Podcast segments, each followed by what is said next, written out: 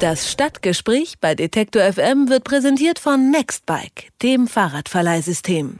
München liebt die Tradition. Neben Oktoberfest und Weißwurstfrühstück tanzen die Münchner gern und das auch um 6 Uhr morgens. Dabei strömen die Menschen zum traditionellen Kocherlball in den englischen Garten und schwingen ihre Hüften zu Volksmusik. Der Kochalbal blickt auf eine lange Geschichte zurück. Im 19. Jahrhundert hatten sich nämlich an schönen Sommersonntagen die Dienstboten versammelt, die sogenannten Kochal, eben zum morgendlichen Tanzen. Und diese ungewöhnliche Uhrzeit hatte einen ganz banalen Grund, denn danach mussten sie wieder bei ihren Herrschaften zum Dienst antreten, konnten also nur vorher tanzen.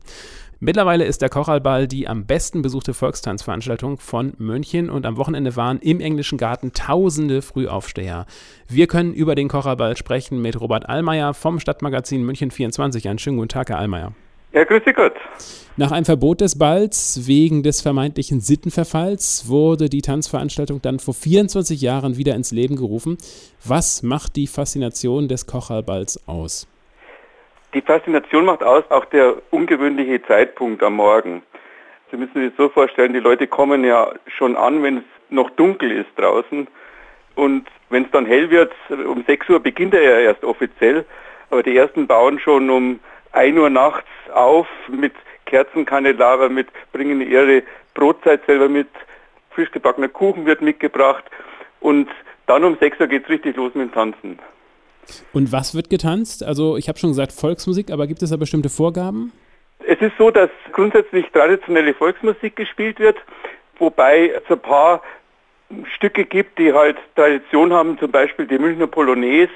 Da gibt es auch einen Tanzmeister, der auf der Bühne das vorführt und die Leute können das dann sehr leicht erlernen und nachtanzen.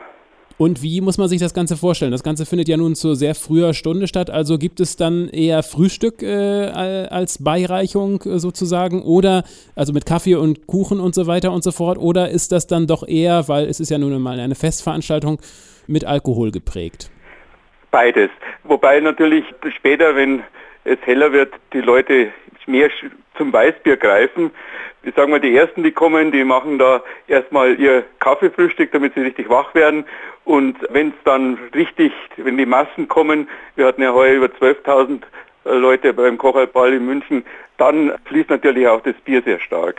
Wie lange geht denn das Ganze eigentlich? Bis 10 Uhr geht es dann. Und dann ist wieder Schluss und die Leute gehen dann sich in die Sonne legen oder gehen zu anderen Veranstaltungen oder gehen müde nach Hause.